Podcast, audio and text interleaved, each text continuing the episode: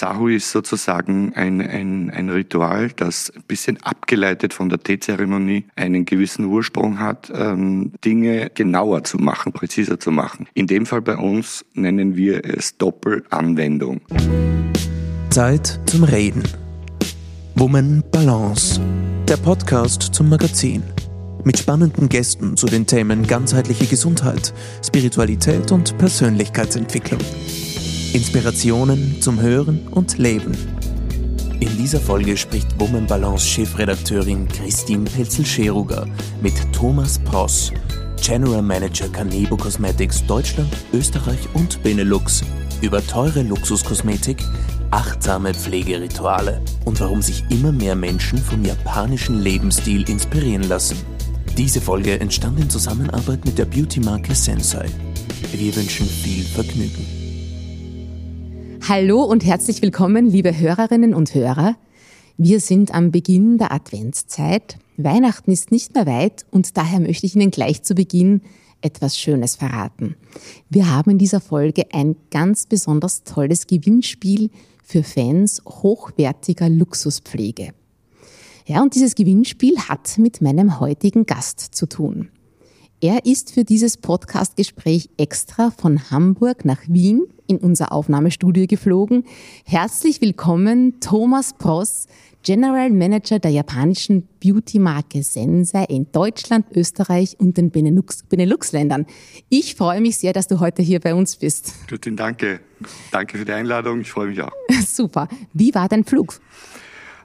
Hm, eigentlich unspektakulär, kurz und bündig. Soweit ist es ja nicht. Ähm, äh, allerdings muss ich sagen, wenn ich nach Österreich fliege, ist es immer irgendwie ein bisschen anders, weil da ich ja in Österreich geboren bin und aufgewachsen bin, ähm, überkommt mich dann immer so ein bisschen Heimatgefühl, wenn ich nach Wien fliege und wenn ich dann noch in einer Airline sitze, die ein bisschen was mit Österreich zu tun hat, dann ist das ein schönes Gefühl und ich freue mich immer, wenn mhm. ich da bin und in Wien besonders. Habe ich heute erst erfahren, du bist ein gebürtiger Salzburger. Ja, stimmt, ja. Wunderbar. Thomas, was machst du eigentlich beruflich, wenn du nicht gerade Podcast-Interviews gibst? Kannst du uns vielleicht deine Arbeit kurz beschreiben? Was macht man so als General Manager einer Luxusmarke? Na, du hast es eingangs schon erwähnt. Ich habe ja ein paar Länder sozusagen zu versorgen. Ähm, General Manager klingt wahnsinnig wichtig, ist aber auch immer ein bisschen Mädchen für alles. Ähm, ich bin ziemlich lange im Unternehmen schon und kümmere mich in meiner Funktion jetzt heute äh, hauptsächlich um die Belange, die mit Marketing und Vertrieb zu tun haben, für die drei Länder auf teilweise extrem unterschiedliche Art und Weise, weil man glaubt gar nicht, wie die Unterschiede in den einzelnen Ländern sind. Mhm. Man muss das auch immer irgendwie ein bisschen speziell steuern. Natürlich gibt es Einheitlichkeiten, aber eben nicht alles kann über einen Kamm geschert werden. Ja, das glaube ich gleich, weil wenn man so Deutschland, Österreich, da weiß man schon, dass es ein paar Unterschiede gibt, oder? Definitiv, Allein von ja. der Mentalität. Auf das werden wir aber heute noch genauer zu sprechen kommen, weil wir vor allem in die japanische Kultur mit dir tief eintauchen das dürfen. Thomas, wir haben uns ja kennengelernt äh, im Frühling dieses Jahres in Amsterdam wo eben ausgewählten internationalen Journalisten und Journalistinnen die Produktneuheiten für Herbst und Winter schon vorgestellt war, wurden. Und es ging äh, vor allem um das Reset äh, von Sensai Ultimate. Das ist so quasi die ultimative Luxuspflegelinie, ja, wo ein 40 Milliliter Tiegel der Gesichtscreme über 800 Euro kostet. Schluck, Schluck. Und du weißt das jetzt sicher besser als jeder sonst. Wer kann und will sich so eine teure Creme leisten? Die Frage bekomme ich ziemlich oft gestellt, weil es nicht das erste Mal ist, dass wir eine Pflege in diesem Preisniveau lancieren und auf den Markt bringen. Ähm, vielleicht haben wir später noch mal ein bisschen Gelegenheit, über die Geschichte darüber zu sprechen. Aber jetzt will ich einfach mal sagen, wer kann sich sowas oder will sich sowas leisten? Ähm, es sind Menschen, die ein hohes Qualitätsbewusstsein haben. Es sind aber nicht unbedingt immer Menschen, von denen man denkt, die müssen besonders reich sein. Ich habe in meiner Vergangenheit in diesem Unternehmen auch in äh, anderen Bereichen gearbeitet, im Promotionsbereich, auch selber verkauft und kann mich sehr gut erinnern, ähm, dass es immer wieder und gar nicht selten Menschen gegeben hat, die sich so etwas einfach auch mal einmal im Jahr gönnen wollten und ein bisschen sogar darauf hingespart haben. Mhm. Das ist für mich auch immer der beste Beweis, weil diese Art von Pflege haben wir jetzt seit fast 35 Jahren im Sortiment, dass diese Pflege auch wirklich was bewirkt, weil die meisten, die diese Pflege kaufen, sind sozusagen Wiederholungstäter. Mhm, obwohl sie so teuer ist. Obwohl sie so teuer mhm. ist, ja. Mhm. Natürlich gibt es auch Menschen, die das aus Prestigegründen kaufen. Und wenn du heute die Frage stellst, warum kauft sich jemand einen Maserati oder warum kauft sich jemand eine Yacht oder warum kauft sich jemand eine Luxuswohnung für 12 Millionen Dollar, ähm, das, äh, jeder trifft diese Entscheidung für sich und hat unterschiedliche Prioritäten in seinem Leben. Ähm, es gibt auch ganz pragmatische Menschen, die diese Pflege von uns kaufen, die einfach sagen, ich möchte nicht viel drunter und drüber und nehme einfach nur dieses eine Produkt, habe in dieser Argumentation der Wirkstoffthematik ähm, eine, eine, eine Wirkungsweise, die äh, auf eine einfache Art und Weise alles bewerkstelligt oder viel zu bewerkstelligen in der Lage ist. Und ähm, das sind dann auch wieder Pragmatiker, gar nicht mal die Luxusmenschen, die man immer mhm, denkt, dass sie nur mhm. solche Dinge kaufen. Mhm. Das sind interessanterweise auch oft die, die manchmal bei solchen Dingen sehr sparsam sind. Mhm. Ne? Also bei anderen Sachen sparen sie, aber da geben sie dann Geld aus. Wenn man jetzt das hört, das Wort alleine Sensei Ultimate, da denkt mhm. man sich, okay, ultimativ, das ist ja mhm. schon das Beste. Mhm. Ähm, ist das jetzt tatsächlich so? Ist, da, ist das jetzt das, das Beste vom Besten oder ist da, kommt da noch was, wo man, womit man es toppen kann sozusagen? Oder weiß ich da, da habe ich wirklich, ihr seid da jetzt quasi am Ende, das ist jetzt die Creme, wo das Beste vom Besten drinnen ist. Wir sind da am Ende einer Entwicklung angelangt, weil, äh, wie gesagt, ultimativ ist ja, mehr, mehr gibt's eigentlich nicht mehr, oder? Es ist interessant, dass du das mhm. fragst, weil ähm, Ultimate oder Ultimate, wie wir es international sagen, äh, ist ja nicht neu. Du hast es vorher erwähnt. Das ist äh, bei unserer Pressekonferenz als Reset mhm. vorgestellt worden, genau. also als Wiederauflage. Ähm, Ultimate tatsächlich gibt seit äh, 2013. Wir haben das da zum ersten Mal lanciert und ich würde mich hier niemals hinsetzen, auch aus meiner eigenen Erfahrung her, äh, die ich äh, in den letzten äh, fast 30 Jahren in diesem Unternehmen gemacht habe und sagen, das war's jetzt, das ist jetzt das Ultimative, weil die immer in den vergangenen Jahren in der Lage waren, mit neuen Erkenntnissen, neuen Forschungsergebnissen äh, zu überzeugen und auch äh, zu überraschen zum Teil. Mhm. Ähm, wir wissen das alle, ne? Ähm, die Zukunft bringt Neuerungen, die Forschung geht weiter, Dinge, die wir heute nicht für möglich halten, sind vielleicht in fünf Jahren äh, Normalität. Und deswegen, ja, ultimativ, okay, für den Moment ist das das, was wir in der Lage sind, kosmetisch anzubieten. Aber ich bin überzeugt, da kommt auch noch mehr in den nächsten Jahren. Machen wir es vielleicht jetzt umgekehrt. Schauen wir mal ein bisschen zurück. Mhm. Gehen wir von 2023 zurück ins Jahr 1887. Mhm. Äh, da wurde ja Kanebo Cosmetics in Japan gegründet. Mhm. Und zwar, äh, wenn ich es richtig recherchiert habe, als kleines Baumwollunternehmen. Ist korrekt, ja. Wie ist es dann zur Luxuskosmetik gekommen? Also es ist ein ganz lustiger Werdegang und auch eine schöne Geschichte, die äh, interessanterweise wirklich von A bis Z hundertprozentig der Wahrheit entspricht und nicht irgendein ein, ein Marketing-Gedanke äh, ist, den man jetzt heute sozusagen schön verwenden kann oder könnte. Ähm, Tokio kennt jeder. Das ist die wichtigste Hauptstadt in, in Japan und äh, damals, äh, 1887, wurde in einem Stadtteil, der sich Kanegafuchi nennt, einen Baumwollspinnerei gegründet, so wie du es richtig recherchiert hast. Das ist korrekt, von einem privaten Unternehmer. Ähm, und Baumwollspinnerei auf Japanisch äh, heißt Boseki. Und wenn man diese beiden äh, Namen kombiniert, Kane Gafuchi, Kane und dann Boseki, B-O, Bo, ähm, so hat sich damals der Firmenname entwickelt, Kanebo. Diesen Firmennamen tragen wir heute immer noch als Unternehmensnamen. Also wir sind in Deutschland mit unserer Zentrale in Hamburg die Kanebo Cosmetics Deutschland GmbH. Ähm, und lange Zeit hießen unsere Produkte, über die wir heute hier zum Teil sprechen, auch Canebo-Produkte. Mhm. Warum Sensei erzähle ich dann. An meine journalistischen Anfänge. Ja, ja genau. Ja, ist eine Weile her. Mhm. Ähm, es ist, ich weiß es jetzt gar nicht mehr ganz genau, so roundabout um die 2005er Jahre gewesen, dass dann der Switch von Canebo Habe ich auch recherchiert, es war 2007. Na, bin ich gar nicht so falsch, ich sollte es eigentlich genauer wissen. Aber das war auch bei uns ein bisschen ein fließender ja, Übergang. Klar. Ne? Mhm. Ähm, ja, und wir waren bei der Geschichte gewesen. Ne? Kaneka Fuji, Boseki, Kanebo, ähm, Kane heißt übrigens auf Japanisch übersetzt die Glocke. Das war damals das Firmensymbol des Unternehmens. Und diese Baumwollspinnerei war nicht äh, äh, unerfolgreich. Das ist, hat gut funktioniert.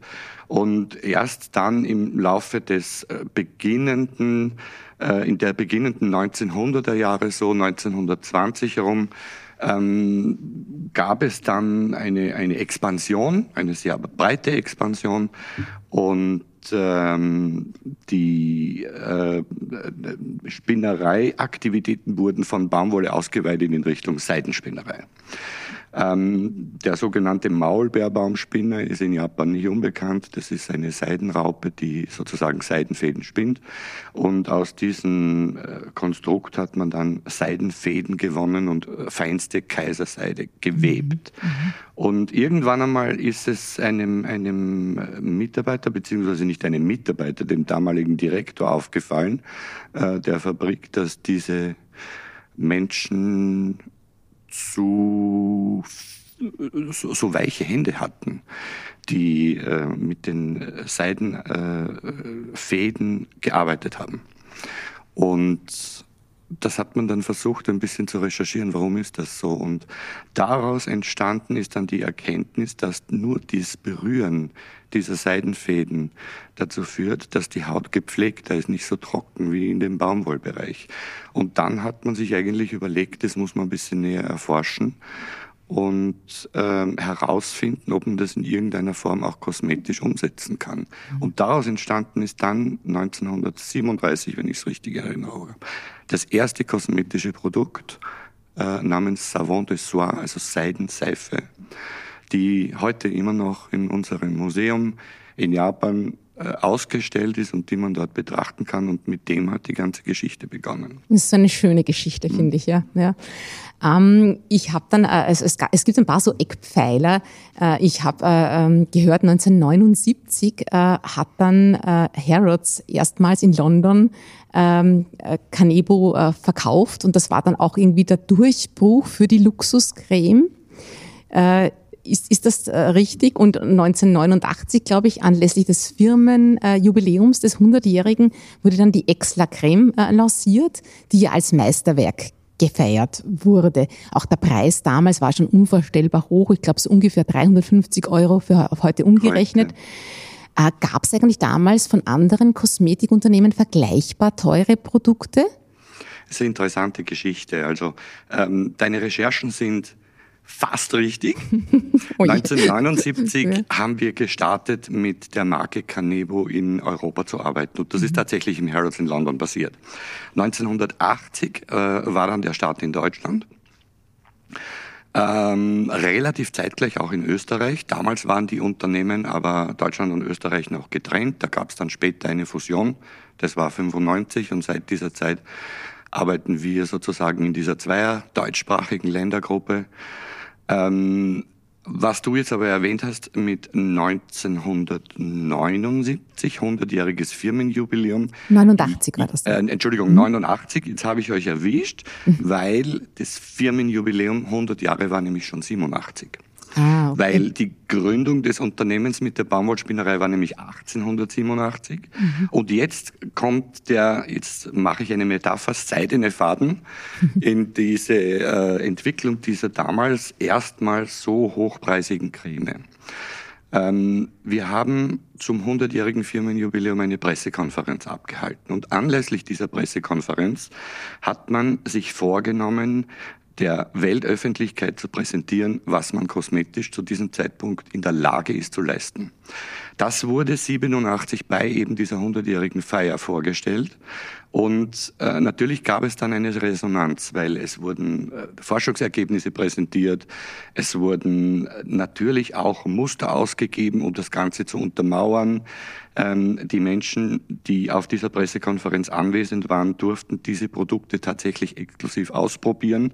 Das ist ungefähr so, wie wenn man auf einer Autoausstellung ein Concept Car zeigt. Mhm. Man ist ein bisschen in der ein Lage schon so, wie es eigentlich heute noch gemacht wird, also wenn wieder was Neues kommt. Nur war es halt damals eine Premiere wahrscheinlich. Es war eine Premiere und mhm. es war nicht geplant, diese Creme zu verkaufen. Ach so, da ging es nur darum so zu beweisen, so weit sind wir, genau. das kann schon eine Creme. Ganz genau. Ah. Und dann hat man sich die Resonanz angeschaut und angehört und die war so fulminant, auch nach den äh, Probierphasen der Menschen, die dort mit diesen Testsamples sozusagen konfrontiert wurden, ähm, dass man überlegt hat, okay, ähm, wenn wir sie lancieren, was würde denn dann notwendig sein? Ne? Also mhm. normalerweise ist es ein anderer äh, Werdegang.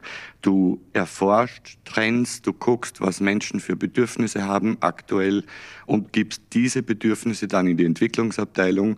Es gibt ein Budget, man kalkuliert ungefähr in diesem Preisniveau kann, darf, soll es sein und dann entsteht ein Produkt. Damals war es so, dass man lange vor dem Firmenjubiläum, dem 100-Jährigen, gesagt hat, liebe Leute, wir möchten gerne zeigen, was wir können, aber es geht nicht um Kalkulation, um Verkauf, um Business, sondern nur um Präsentation. Und deswegen war die Kalkulation dann im Nachgang erfolgt. Und dann kam man eben auf diesen Preis aufgrund des Forschungsaufwandes, des Inhaltsstoffaufwandes, der betrieben wurde oder mhm. betrieben werden musste. Dann musste noch ein entsprechender Container dafür entwickelt werden. Das war etwas extrem Spannendes. Das ganze Produkt war in einem Tresor. Ähm, die Verpackung war thermoresistent. Die Außenverpackung ähm, war eine Schutzverpackung, die sich anfühlte wie ein Schmirgelpapier, damit UV-Strahlen vollkommen ähm, resistent sind, also dass die nicht das Produkt schädigen können durch Temperaturveränderungen. Der Thermobehälter für die Creme selbst war ein ganz außergewöhnlich entwickeltes äh, Konstrukt und all das führte dann zu einem Preis. Und dann haben wir gesagt, okay, probieren wir es aus. Also noch einmal zurückzukommen, jetzt habe ich viel gesprochen.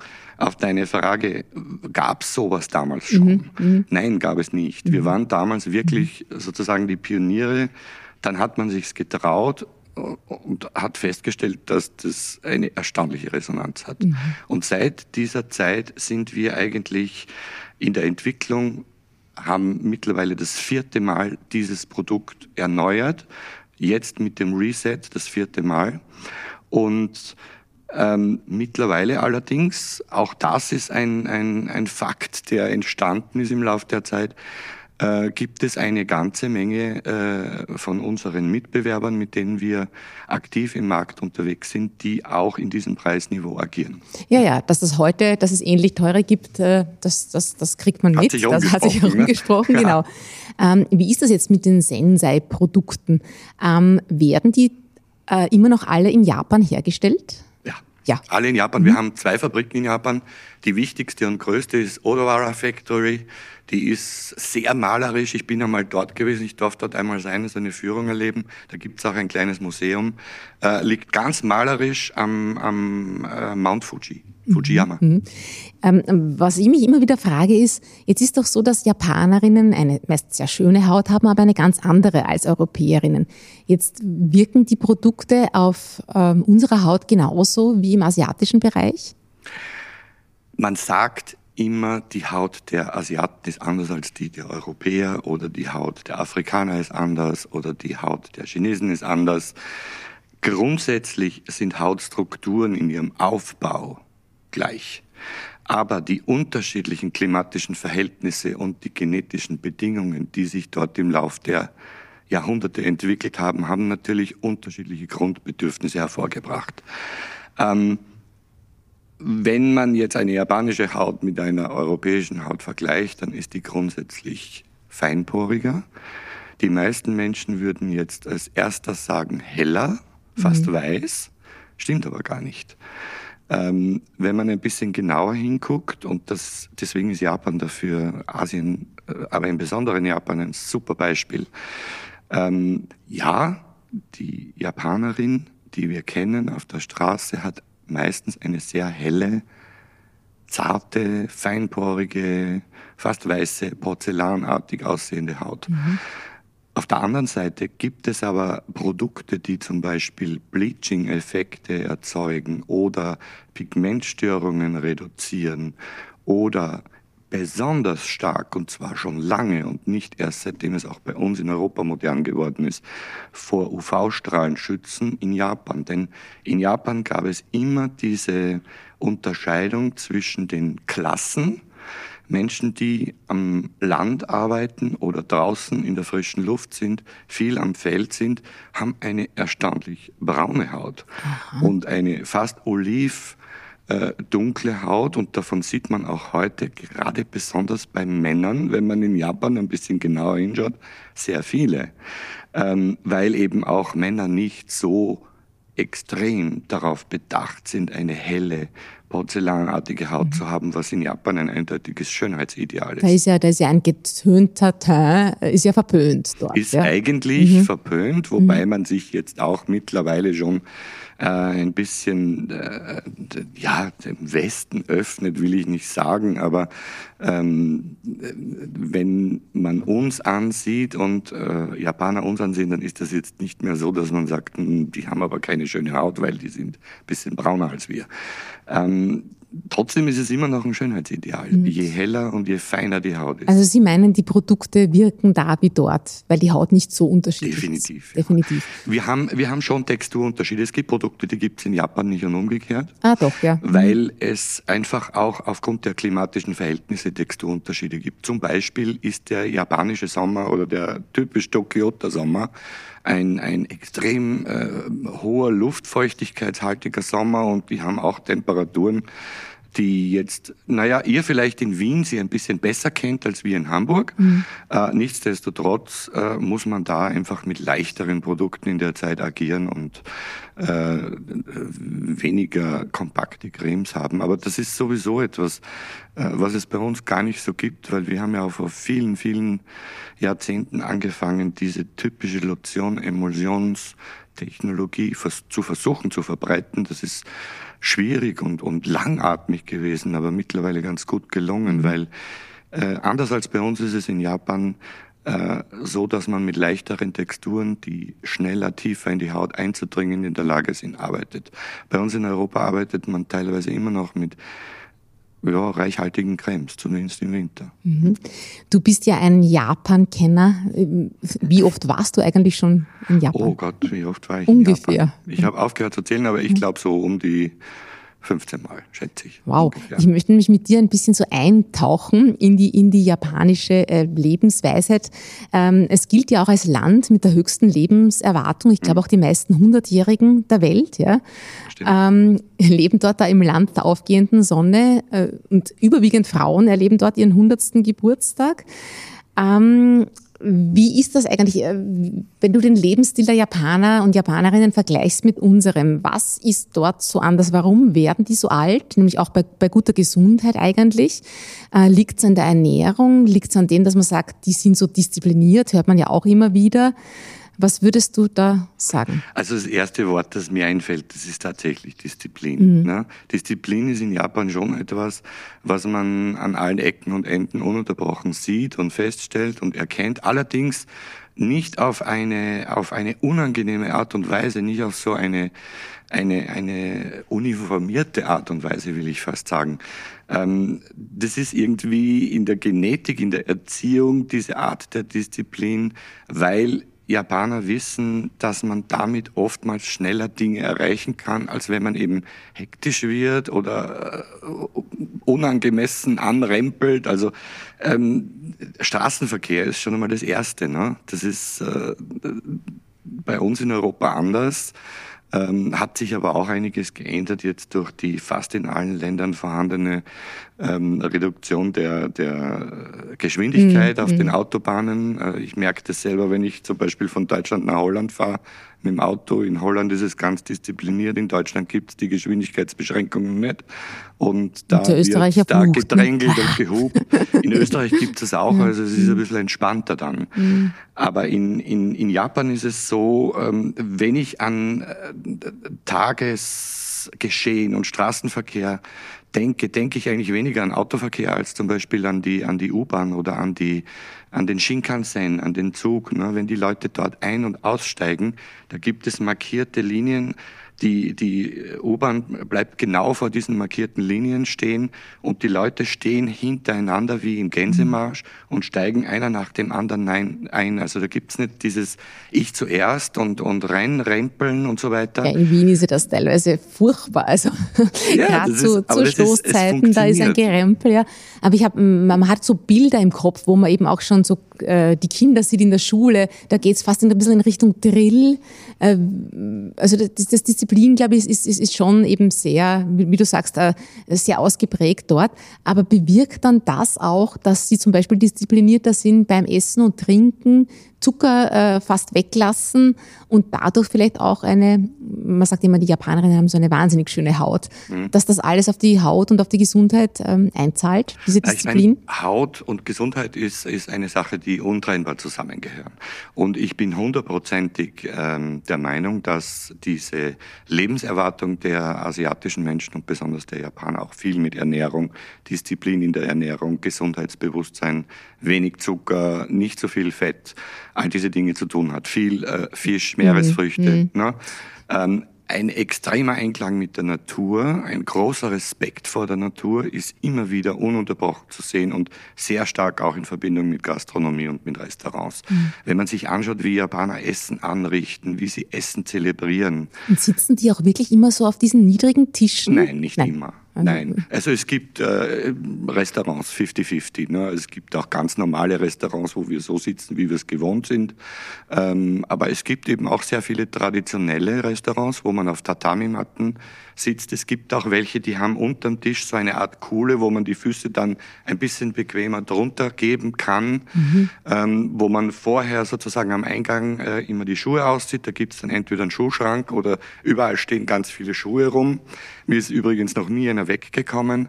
Also das, das ist heißt, das überall ist werden eigentlich Schuhe ausgezogen, wenn du. Definitiv. In diesen Tatami-Matten-Restaurants mhm. ist das so, da mhm. werden die Schuhe ausgezogen. Zu Hause ja. so und so wahrscheinlich. Zu, also. in, in, in, kein privates Heim kommst du rein, wenn du die Schuhe anlässt. Das mhm. ist, äh, gilt als komplett unhöflich. Und das würde man nie machen. Hat sehr viel mit Achtsamkeit, auch mit Ritualen Definitiv, zu tun. Ja, ja, ja, und äh, es gibt ja ein paar auch so schöne Begriffe aus der japanischen Lebenskunst, die jetzt bei uns auch so ein bisschen trendy fast werden. Mhm.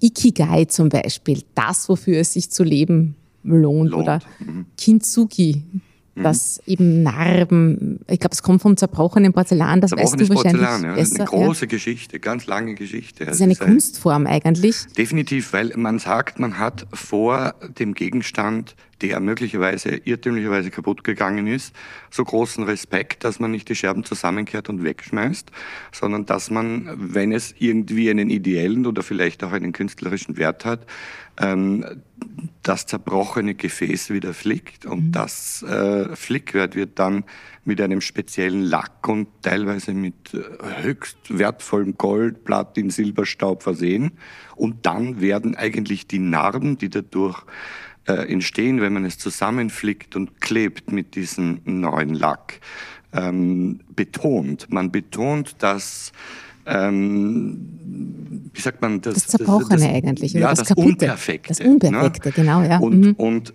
dadurch bekommt es eine neue Präsentation und eine neue Wertigkeit und man will es gar nicht verstecken. Man will es nicht äh, vor anderen verbergen, sondern man zeigt es ganz bewusst her. Ich kenne das mittlerweile nicht nur von Vasen, ich habe das zum Beispiel auch einmal gesehen für Badewannen. Ne? Cool. Irgendjemand hat auf eine Badewanne irgendwas raufgeworfen, irgendein Flakon oder ein, ein Glas oder irgendwas irgendwas. Dann ist ein Sprung und ein Cut entstanden und das wurde dann entsprechend geflickt. Und dadurch hat sich eigentlich die Wertigkeit des Objektes noch einmal erhöht.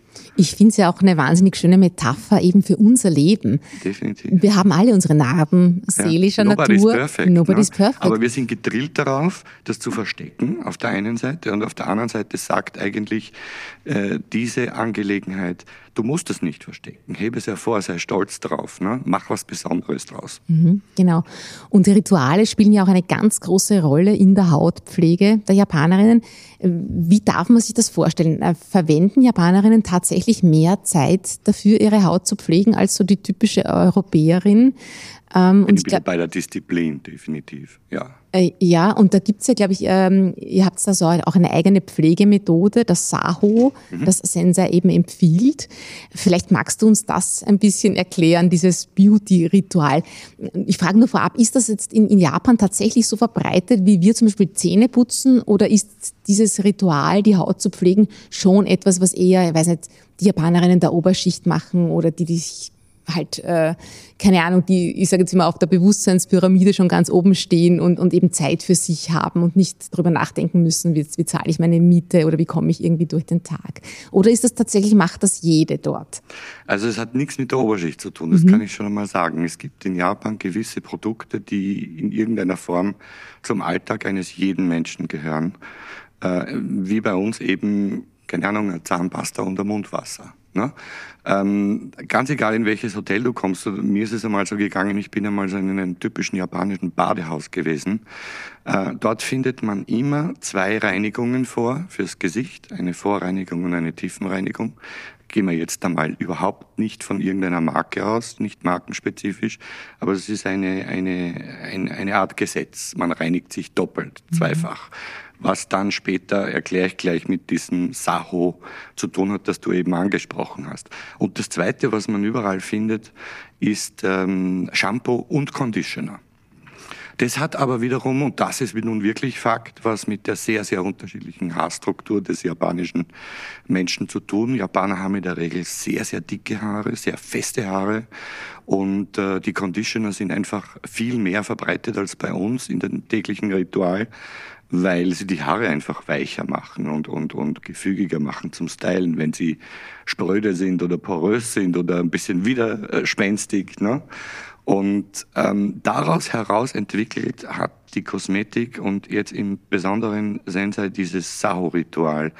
Sahu ist sozusagen ein, ein, ein Ritual, das ein bisschen abgeleitet von der Teezeremonie einen gewissen Ursprung hat, ähm, Dinge genauer zu machen, präziser zu machen. In dem Fall bei uns nennen wir es Doppelanwendung. Ähm, jeder Mensch ist tagsüber mit, mit äh, Pollution, mit, mit Staub, mit, mit, mit äh, Umweltverschmutzung, ähm, aber eben auch mit wahrscheinlich Make-up und, und Puder und Rouge und was auch nicht immer alles konfrontiert und das gilt es erst einmal zu lösen. Und zum Zweiten gibt es dann einen, einen Tiefenreinigungsschritt, der eben wesentlich intensiver den Talg, die Öle, die Fette aus der Haut holt. Wir sagen, das ist das Fundament der Pflege. Genauso wie du, wenn du ein schönes Haus baust, es noch so schön sein kann, es wird nicht lange funktionieren und nicht lange halten, wenn du kein vernünftiges Fundament hast. Und bei der Pflege, die danach folgt, ist ebenfalls eine Doppelanwendung empfohlen von unserer Seite, nämlich eine Lotion und eine Emulsion. Und die Lotion hat die ähm, vorbereitende Funktion, eine sehr pflegende feuchtigkeitsdurchflutende Funktion, gleichzeitig aber die vorbereitende Funktion, ähm, die eine Nährstoffpflege, die danach kommt, wesentlich tiefer und schneller in die Haut eindringen lässt. Wir sagen, warte nicht, bis die Haut wieder trocken ist, wenn du die Lotion aufgetragen hast, sondern nimm die Emulsion oder Creme oder das Serum oder was immer du nehmen willst, egal von welcher Marke, sofort in die feuchte Haut dann zieht es wesentlich besser weg, bleibt nicht auf der Haut stehen, die Haut glänzt, ist nicht fettig. Mhm. Das sind alles so kleine Nebentipps, die jetzt äh, auch nicht unbedingt immer nur was mit unserer Marke zu tun mhm. haben. Mhm. Ja, ja es, ist, es, geht da fast eben um, um Pflegerituale, eben, genau. mhm. die aus, aus, aus Japan eben kommen. Machen die Japanerinnen das morgen und, morgens und abends oder nur abends? Die Doppelreinigung ist empfohlen für am Abend mhm. und die ähm, äh, Doppelbefeuchtung morgens und abends.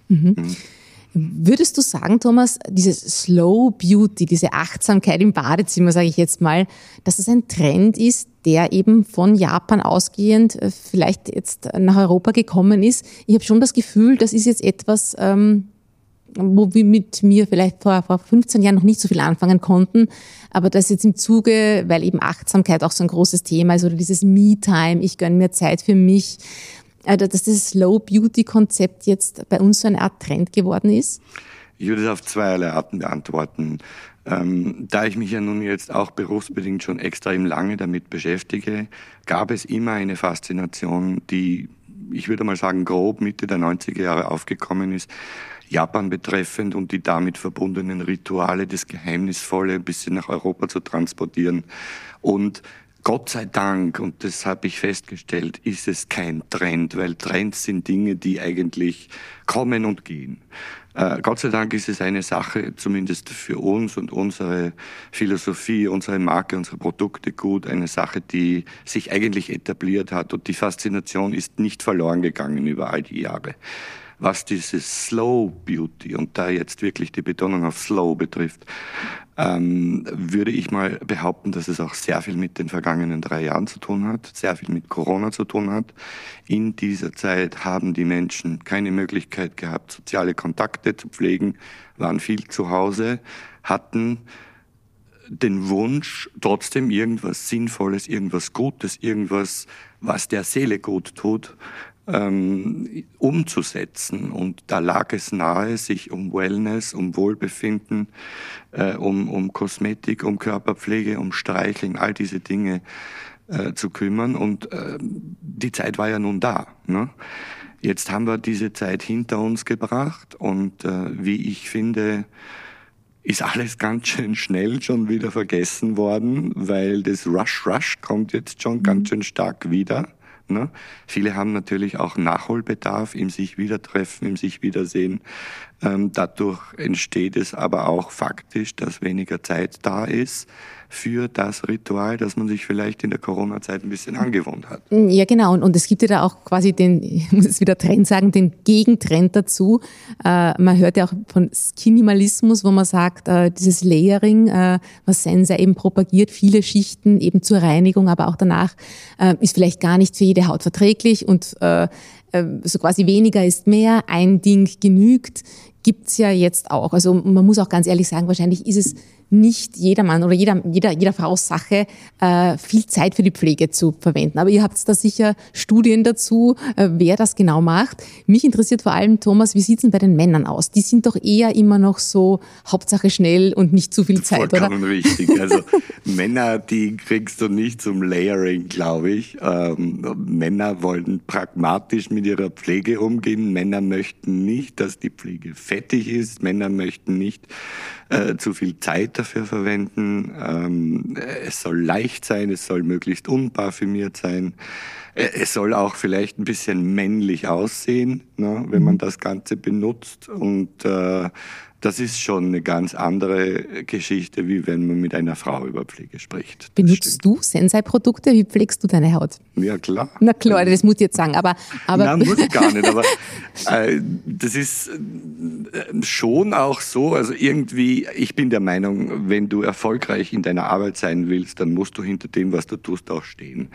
Ähm, ich äh, würde mir schwer tun, Märchen erzählen zu müssen, was diese ganze Thematik betrifft. Und deswegen bin ich auch zu 100 Prozent davon überzeugt. Aber wie lange brauchst du jetzt im, im, im Bad? Ach, das geht schnell. Das geht schnell. Ja, also sechs, man kann sein Sei auch schnell machen, wenn man will. Na klar, genau. natürlich. Ja. Und weil ich jetzt schon unser Gewinnspiel vorwegnehme, Hände, Handpflege ist auch für dich ein Thema? Ich bin ganz ehrlich, ich bin kein Freund von Handpflege ähm, weil ich sehr, sehr oft so ein bisschen ein, ein, ein schmieriges Gefühl auf den Händen habe. Ähm, bin aber jetzt äh, da schon auch eines Besseren belehrt worden, weil auch diese Handpflege, die wir jetzt da gerade ansprechen, überarbeitet worden ist. Und ich nehme sie immer noch lieber gern am Abend, bevor ich ins Bett gehe oder beim Fernsehen oder so und nicht bevor ich jetzt irgendwie an den Computer gehe und, und eine E-Mail tippe. Das gebe ich schon zu, aber sie zieht gut ein und äh, sie ist gleichermaßen äh, für die Nägel äh, unproblematisch. Ich schaue jetzt gerade und kann bestätigen, Herr Pross hat wunderschön, wirklich gepflegte Hände. Also da ist auch kein einziges Fältchen zu sehen. Also wirklich, man sieht, dass du da was tust dafür. Sie möchten die Sensei Handcreme testen? Wir verlosen drei Sensei Cellular Performance Intensive Hand Treatments. Die seidige Konsistenz und das fließende Öl auf pflanzlicher Basis sorgen für weiche Hände und schöne Nägel. Einmal aufgetragen schließt die Creme die Feuchtigkeit ein und hilft, die Hautbarriere mit einem federleichten, nicht wahrnehmbaren Film zu pflegen und zu schützen. Diese einzigartige Handpflege verleiht ihren Händen das Aussehen und das Gefühl von Koishimaru-Seide. Die Hände werden glatt, geschmeidig und strahlend. Als Ergänzung dazu gibt es Handschuhe aus feinster Baumwolle in Bioqualität. Anmeldung zum Gewinnspiel auf womanbalance.at. Äh, Thomas, Zeit ist vorangeschritten. Mhm. Ich möchte jetzt noch einmal zurück aufs Business kommen. Mhm. Ähm, vor ein paar Jahren war es ja noch so, Wimperntusche, Make-up, Lippenstift, ähm, das hat sich am Kosmetikmarkt am häufigsten verkauft. Und vor ein paar Jahren, glaube ich, gab es dann die Trendwende äh, und es werden heute tatsächlich mehr Pflegeprodukte verkauft als Make-up. Äh, wie ist es zu dieser Trendwende gekommen und was sagt das über den Konsument, über die Konsumentin aus, dass wir jetzt mehr cremen als dekorieren? Dekorieren, ja, ist auch ein schönes Wort, aber das trifft es eigentlich ganz gut. Ähm, vieles hat uns verändert in den letzten Jahren, was die unterschiedlichen Märkte betrifft und ähm, immer wieder ist auch dafür ein Stück weit Social Media verantwortlich und die Möglichkeit, sich Tipps und Tricks und Informationen zu holen, wie man was machen kann. Dieser Trend, von dem du gesprochen hast, in Bezug auf, auf Lippen, Make-up, äh, geht ja noch viel weiter. Make-up ist ja sehr vielschichtig. Ne? Da wird ja heute konturiert und, und geschadet und so weiter. Das kann man ja nicht einfach so, das muss man irgendwo lernen. Und da kommt jetzt YouTube und TikTok und wie sie nicht alle heißen ins Spiel. Und da sitzen die Jungen äh, heute und gucken sich das an, wie das die Influencer oder die Stars machen und wollen das nachmachen. Und ähm, ich glaube aber auch, ich muss es leider noch einmal erwähnen, es hat immer ein bisschen was damit zu tun, in welcher Zeit wir uns befinden und auch Corona hat zu diesem Hin und Her und Auf und Ab beigetragen. Ähm, wir haben Masken getragen, warum sollst du dich da schminken? Ne? Ähm, da sind die Umsätze in diese Richtung gravierend in den Keller gegangen. Und äh, bei uns ist es so, dass es tatsächlich jetzt auch im Make-up-Bereich wieder einen Riesenschwung nach oben gibt, seit eben die Masken wieder wegfallen. Und das sind wir nicht die Einzigen, da berichten viele Marken von. Und ähm, generell ist es aber auch so, wo sind die Stärken der jeweiligen Marken? Also diese unterschiedlichen ähm, Bewegungen und Wellen, so wie du sie nennst, sind sicherlich im Gesamtmarkt zu beobachten. Bei uns immer ein bisschen differenzierter, weil wir sind einfach in allererster Linie eine Pflegemarke, ähm, aber trotzdem interessanter im Make-up-Bereich oder spannender im Make-up-Bereich, als man manchmal denkt. Weil da gibt es ein paar so Spezialprodukte, die äh, seit Jahrzehnten irgendwie an, an, an der Spitze stehen und, und ganz besonders in ihrer Einzigartigkeit sind. 38 Grad Mascara zum Beispiel, die man nur mit Wasser abwaschen kann und trotzdem wasserfest ist. Mm, Nur um ein Beispiel mm, zu nennen. Aber hast du das Gefühl, dass bei der Konsumentin auch da ein Umdenken eben gibt, dass sie sagt, jetzt bevor ich mal einen Lippenstift oder Lidschatten kaufe, schaue ich mal eher, dass ich eine gute Creme zu Hause habe? Ist ein bisschen altersbedingt, ehrlich mhm. gesagt. Mhm. Ne? Mhm. mhm. Also ähm, die Erkenntnis, dass das schöner ausschaut, was man dann dekoriert, so wie du es vorher genannt hast, äh, wenn das darunter Fundament perfekt gepflegt ist, glatter ist, sauberer ist, es ist ja auch ein Prozess, der sich entwickelt, ähm, die kommt manchmal ein bisschen zu spät. Und ich würde mir wünschen, dass man schon früher in jüngeren Jahren äh, sich an diese Sache heranwagt, weil dann wird das, was man drüber dekoriert, immer schöner sein mhm. und immer länger besser aussehen. Also was mir schon auffällt, ich habe jetzt eine äh, 17-jährige Tochter mhm. und ähm, als ich 17 war, ich glaube, ich habe ich glaube, ich habe die Nivea-Creme genommen oder irgendwas, was zu Hause war. Ja. Warum auch nicht? Genau, und das ist aber bei ihr ganz anders. Also die, äh, die schaut wirklich, was äh, sich für ihre auf ihre Haut tut, auch äh, extrem bei der Haarpflege. Also es gibt natürlich auch viel mehr Produkte am Markt als, als damals, wie ich jung war. Aber ich habe schon das Gefühl, dass das Thema Pflege auch bei den Jungen enorm an Stellenwert ähm, äh, ge gewonnen hat. Ja? Ich glaube, es hat sehr viel damit zu tun, dass es eine bessere Bereitschaft dafür gibt, seine Haut zu schützen. Und das hat sehr viel mit UV zu tun. Genau. Das hat sehr viel mit Sonne zu tun und mit der Erkenntnis, dass wir auch aufgehört haben, äh, diese Sonnensünden zu begehen, die vielleicht noch vor 20 Jahren Usus waren. Auf jeden Fall, auf jeden Fall. Ja, das ist das, das bei der, ich glaube, die junge Generation, da geht wirklich niemand mehr ohne Sonnenschutz außer Haus, ja. Was bei uns jetzt so langsam beginnt. Also, Stimmt, ja. ja. Spät, aber immerhin. Ähm, Thomas, gab es eigentlich in den vergangenen Jahren auch Produkte, Beauty-Produkte, die sich nicht durchsetzen konnten? Also sowas, wo man sagt, wir dachten eigentlich, das wird ein Renner, aber das hat weit schlechter performt als erwartet. Ich würde jetzt gerne sagen, nö, sowas haben wir nicht. Ja? Aber ich bin ganz ehrlich, auch sowas gibt es bei uns und das ist noch gar nicht so lange her. Es war kurz vor der Corona-Zeit hatten wir ein Produkt auf den Markt gebracht, das hieß Biomimesis.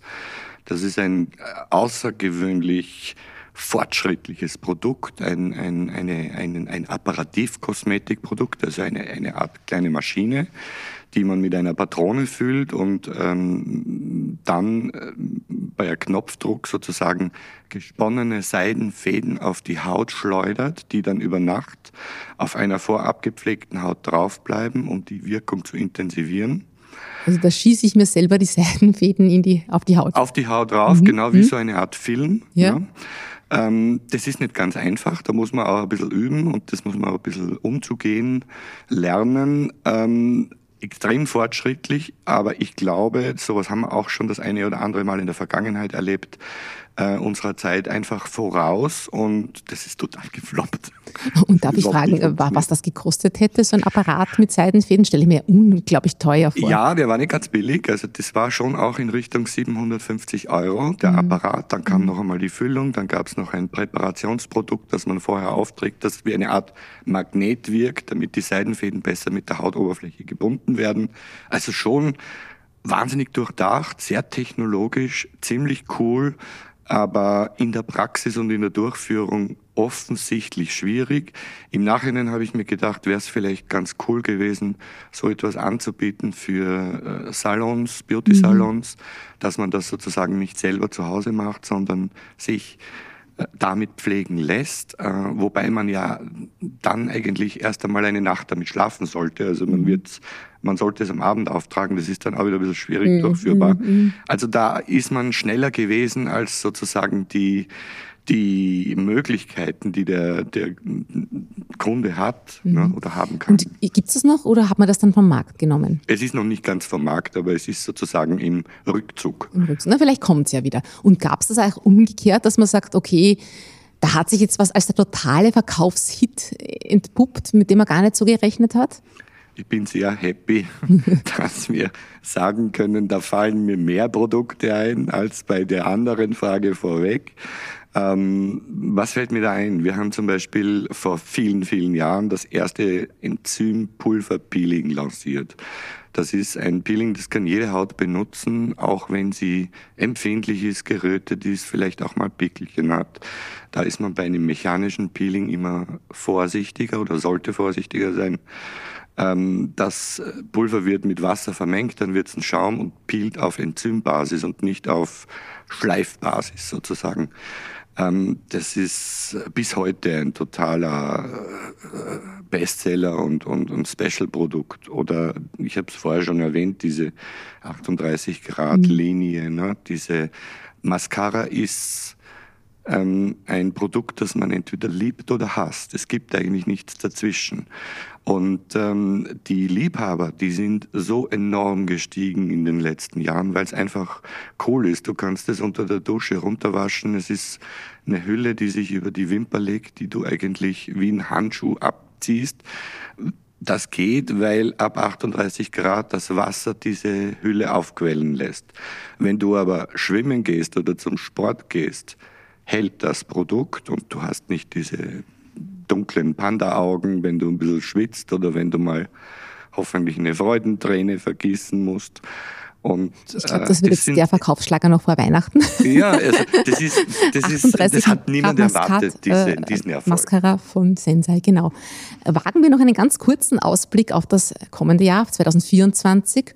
Was glaubst du denn, äh, gibt es einen Beauty-Trend, der sich noch mehr durchsetzen wird? Was wird endgültig aus? Was ist da deine Einschätzung? Du kennst ja den Markt doch wie kaum ein anderer. Ja, wir müssen ihn natürlich auch regelmäßig analysieren. Klar, das ist wichtig. Ähm, trotzdem kann man nicht wie in eine Glaskugel in die Zukunft schauen und man kann immer nur interpretieren. Ähm, meiner Meinung nach, wir haben es vorher schon einmal ein bisschen angesprochen, wird das Thema Sonnenschutz noch bis zum Äußersten äh, an Bedeutung gewinnen, was auch gut ist und was wichtig ist für die. Da habe ich eh eine Frage dazu. Äh, hm. Lichtschutzfaktor 50 ist ja jetzt so ziemlich das Höchste, oder? Äh, ja, es gibt 50 plus, plus, plus, plus und so weiter. Wird es ne? da noch raufgehen? Wird das der Trend sein? Gibt es eigentlich schon oder gibt gab schon. es auch da, schon. Es ist, schon es ist eigentlich äh, nicht unbedingt wahnsinnig mhm. sinnvoll, weil 50, was bedeutet es? Dass es deinen Eigenschutz mit 50 multipliziert. Ähm, wie viel in die Höhe soll man dann noch gehen eigentlich, wenn man jetzt rein rechnerisch damit umgeht? Das ähm, ist eigentlich etwas, was vielleicht psychologisch ein gutes Gefühl gibt, wenn du sagst, du bist sehr empfindlich und machst 90 drauf anstatt 50. Aber ähm, ich habe eine empfindliche Haut. Ich war in diesem Jahr im, im Urlaub und es war äh, extrem heiß, keine Wolke am Wo Himmel. Wo warst du? Ähm, in Griechenland. Mhm, mhm. Ähm, und äh, ich habe äh, in den vergangenen Sommern oder immer mal wieder, wenn ich nachlässig war, immer ein Problem gehabt. Ich kriege immer schnell einen Sonnenbrand am Anfang. Und äh, es ist einfach wichtig, dass du dich ein bisschen früher eincremst, als du in die Sonne gehst. Also vielleicht bevor du zum Hotelbuffet ins Frühstück gehst. Und dann bist du schon geschützt, dann hat sich der Schutz schon aufgebaut und es ist vielleicht auch wichtig, dass du ein bisschen ähm, sorgfältig beim Eincremen damit umgehst und nicht äh, schlampig. Nicht ne? zu wenig nimmst. Und, glaube ich, auch im Winter. Ganz wichtig jetzt, ne? dass man auch im Winter... UV-Strahlung ist immer da und UV-Strahlung altert die Haut. Das ist mhm. nun mal Fakt. Mhm. Ne? Also das wird ein Trend sein, meinst du, der, der wird sich 2024 noch, ja, das, noch verstärken? Man, man hat es in den letzten Jahren schon gesehen ja. und es wird stärker werden. Und gibt es auch was, wo du sagst, das ist jetzt endgültig passé, das werden wir nächstes Jahr also, mehr haben? Ähm, Gott sei Dank nicht erst ab nächstem Jahr, sondern das hat sich eigentlich schon abgezeichnet. Dieses Thema bei uns in Europa sehr starkes Thema, dunkleres Make-up, damit ich brauner bin. Ne? Also, Muss ich jetzt kurz nachdenken? Du meinst, dass man, dass man, dass man ähm, äh, äh dass man, dass man sich dünkler macht, als man normalerweise ist. Normalerweise ist es so, also ja. ich kenne das auch aus meiner Zeit noch. Mhm. Ne? Die Leute kommen und suchen eine Foundation, also ein Make-up aus. Und äh, man empfiehlt immer als Profi die Farbe, die sozusagen die Haut vorgibt. Ne? Das ist natürlich dann auch immer ein bisschen saisonabhängig, weil im Sommer brauchst du vielleicht ein dunkleres als im Winter. Aber es war wahnsinnig schwierig, lange Zeit den Menschen zu vermitteln, dass sie nicht eine dunklere, ein oder zwei Nuancen dunkler nehmen sollten, ähm, damit sie gesünder aussehen oder braun aussehen, ist einfach nur nicht schön. Ne? Ja. Glaubst du, dass, ähm, dass es so weit gehen wird, dass auch bei uns so diese helle Haut wie in Japan Trend wird? Ich glaube nicht, dass es so weit geht. Ähm, nichtsdestotrotz ist die Jugendlichkeit oder das jugendliche Aussehen einer Haut wichtiger geworden als dieses, ich möchte vermitteln, dass ich mir einen Urlaub leisten kann oder dass ich schön braun bin. Trotzdem äh, wird es immer so bei uns bleiben, dass ein bisschen eine getönte Haut, eine gesünder aussehende Haut ist. Und in unseren Breiten wird sich das nicht so durchsetzen, wie das in Asien der Fall ist. Da sind die Schönheitsideale schon unterschiedlich und ich glaube manifestiert. Spannend, spannend. Aller, allerletzte Frage, lieber mhm. Thomas. Wir haben total überschritten, aber ich finde, das war's wert. Auf welches Beauty-Produkt würdest du persönlich nie verzichten? Ganz schnell geantwortet, Lotion. Lotion. Das ist mein Lieblingsprodukt und ähm, ich könnte mir nicht vorstellen, dass ich das nicht benutze. Und sag uns noch ganz kurz, das nimmst du, du reinigst und dann machst du die Lotion oder? Ich reinige meine Haut und wie hm? jetzt zum Beispiel ein Mann Rasierwasser nimmt, nehme ich das danach, aber eben nicht nur für den Rasurbereich, sondern fürs ganze Gesicht. Und dann nehme ich irgendwas drüber, was halt für den Tag oder für die Nacht angebracht ist. Aber dieses Trinken, dieses die Haut äh, zu öffnen, um äh, das Produkt, das man danach nimmt, reinrutschen zu lassen. Ohne das kann ich mir keinen Tag vorstellen. Lieber Thomas Pross, vielen Dank nochmals für deine weite Anreise, für das sehr spannende, informative und inspirierende Gespräch mit dir. Und Ihnen, liebe Hörerinnen und Hörer, wünsche ich einen schönen Advent mit viel guter Me-Time und viel Zeit für ausgedehnte Pflegerituale. Danke und auf Wiederhören. Wenn Ihnen diese Folge gefallen hat, hinterlassen Sie gerne einen Kommentar.